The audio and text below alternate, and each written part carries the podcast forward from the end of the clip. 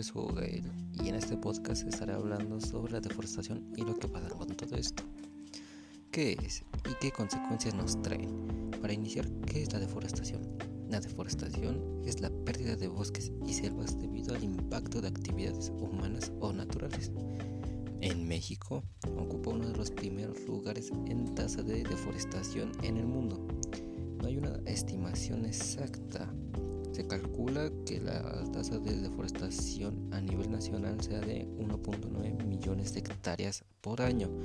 De acuerdo con datos recopilados en 2017, esto debería importarnos porque al menos significa tres cosas importantes. Número 1, mayor contaminación. Número 2, cambio climático. Y número 3, menos biodiversidad. Los bosques representan una fuente de alimentos, medicina y de combustible para más de mil millones de personas.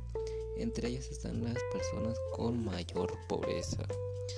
Principales consecuencias de la deforestación en el mundo.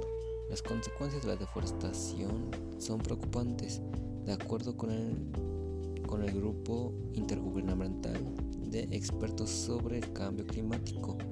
En 2004, la deforestación mundial contribuyó con el 17% de la emisión de gases de efecto invernadero. Sin embargo, en 2019, el informe de evaluación global advirtió que en un millón de especies están en peligro de extinción, más que en otros de la historia de la humanidad que gran parte de los deforestadores que acaban con su ecosistema y su hábitat natural por los cambios de uso de la tierra.